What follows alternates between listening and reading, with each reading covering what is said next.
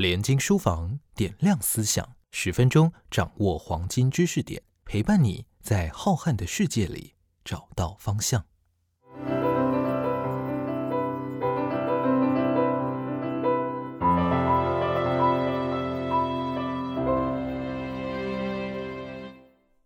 大家好，我今天要跟各位介绍一本新书《独裁者养成之路》，作者是香港大学讲座教授。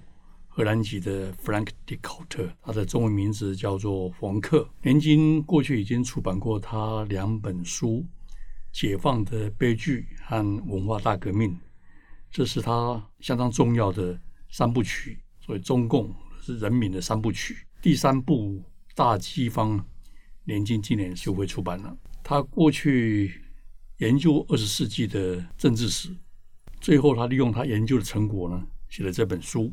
把二十世纪的最重要的八位独裁者，包括意大利的墨索里尼、德国的希特勒、苏联的斯大林、中国的毛泽东、北韩的金日成，还有我们比较不熟悉的海地的杜瓦利埃、罗马尼亚的西奥塞古、非洲伊索比亚的蒙格斯图，做了一个综合的一个传记，八个独裁者的生平，做了非常。扼要而精到的描述，把他们的性格、他们的命运做了非常精彩的叙述。总结而言呢，冯克要告诉我们的是，这八位独裁者之所以能够掌有独裁者的权利，依赖了两个非常重要的手段：一个是个人崇拜，另外一个是恐怖统治。但每个人使用的方式不一样。比如说，第一个，我们看个人崇拜，第一个。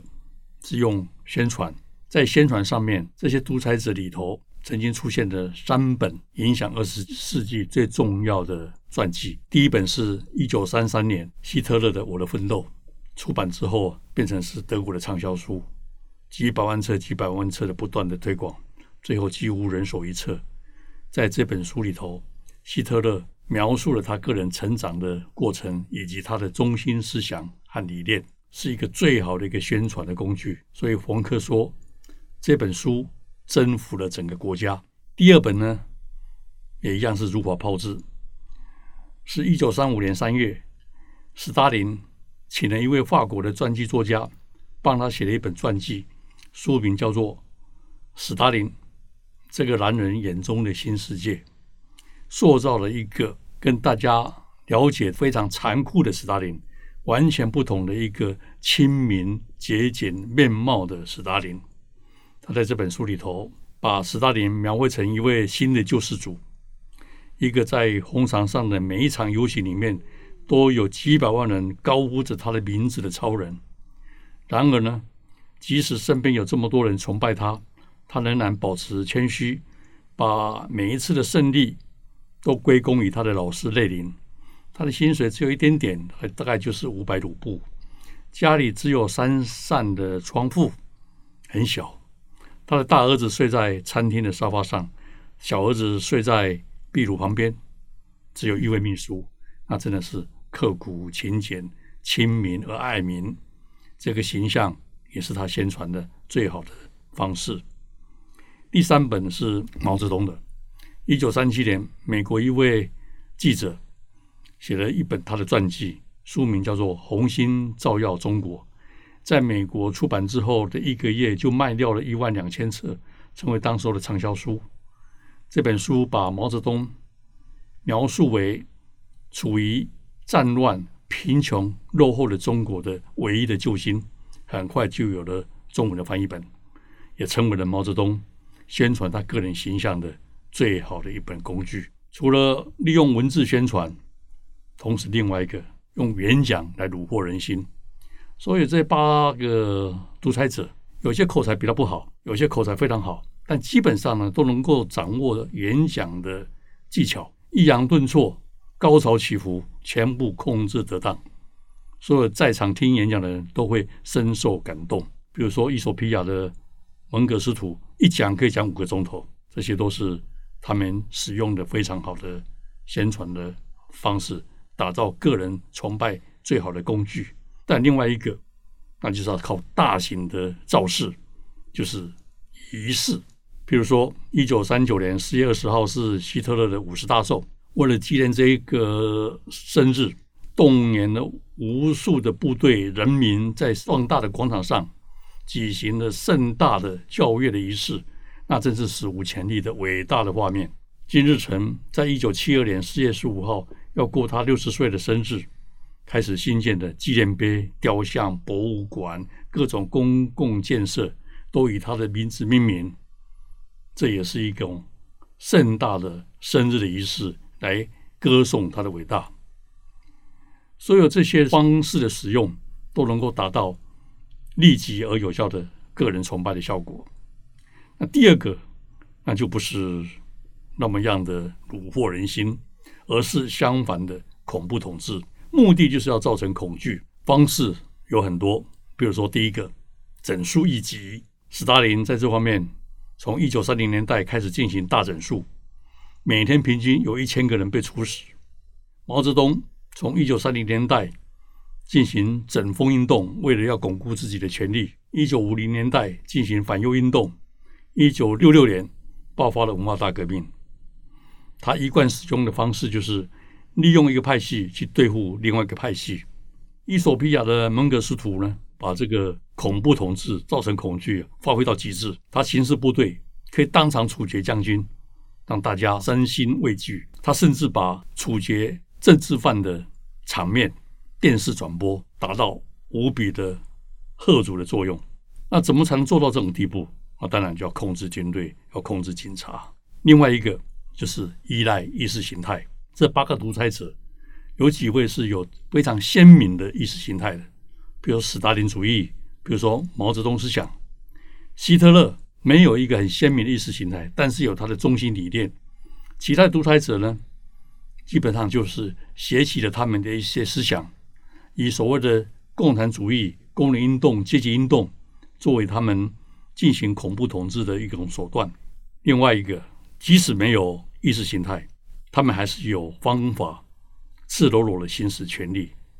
比如说，杜瓦利埃，伊索比亚的独裁者，我们可说他是独裁者中的独裁者。他不依赖意识形态，完全依赖一种对人心的恐吓，怀疑所有的人，利用他们弱点，操纵他们的情绪，考验他们的忠诚。这是也是另外一种不同的控制的方式了。这些独裁者另外的会介入细节。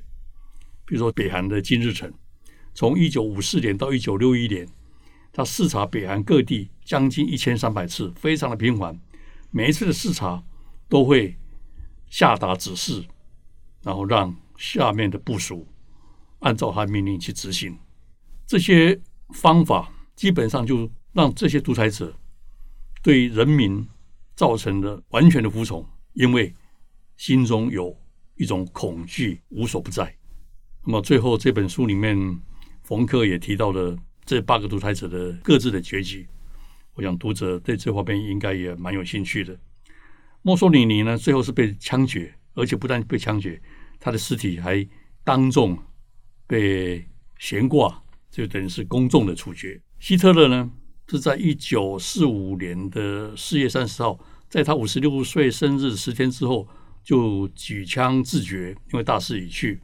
但他知道墨索里尼的结局啊，非常的这个凄惨，所以事先就安排好处决之后，他的尸体必须要火化，必须要焚烧，免得遭到像墨索里尼一样的结果。斯大林死于心脏病，但是因为太晚被发现，基本上是因为大家怕他，不敢及时通报。毛泽东也是因病而死，但是。毛泽东的命运呢，跟在这八个独裁者里头，大概是最特别的。所有其他七个独裁者雕像、纪念碑全部一个个被摧毁，但到今天，毛泽东依然被歌颂，依然被崇拜，是吧？人民币上面的照片都还是毛泽东的照片，毛泽东的形象不容被怀疑啊，这是很特别的一点。金日成也死于心脏病，杜瓦利亚也死于心脏病。罗马尼亚的西奥塞古呢，他的遭遇也也是很戏剧性的。一九八九年十二月二十一号，这时候整个东欧的这个共产主义纷纷倒台，那么西奥塞古试图挽救他的权利，进行了一场演讲，但是那场演讲是他这一生最后的一场演讲。演讲下面的观众不再欢呼，而是开始吹起哨子。几分钟之后，他就被所有的广场的听他演讲的人民开始造反，他的政权马上就垮台。接着呢，就被宣判死刑。伊索比亚的门格斯图最后逃亡在国外过世。所有这些结局，以西奥塞古作为一个例子，冯克就深有感触。他说：“一个独裁者的死亡啊，像西奥塞古一样，只有短短几分钟就产生了这么大的变化。但是呢，产生变化那一刻，却是要花了好几十年时间才走得到。这是他最大的一个感慨。”那么，冯克在这本书里面最后的一个呃结语啊，呃，还蛮有趣的，值得大家深思。他说，独裁者都有一个共同特性：骄傲自大、疑神疑鬼，只信赖自己，不相信别人。所以，这本书的最后一句话是这样子的：其实，独裁者最大的威胁不只来自人民，而且也来自他们自己。我想这句话值得让我们在读完这本书以后，可以让我们。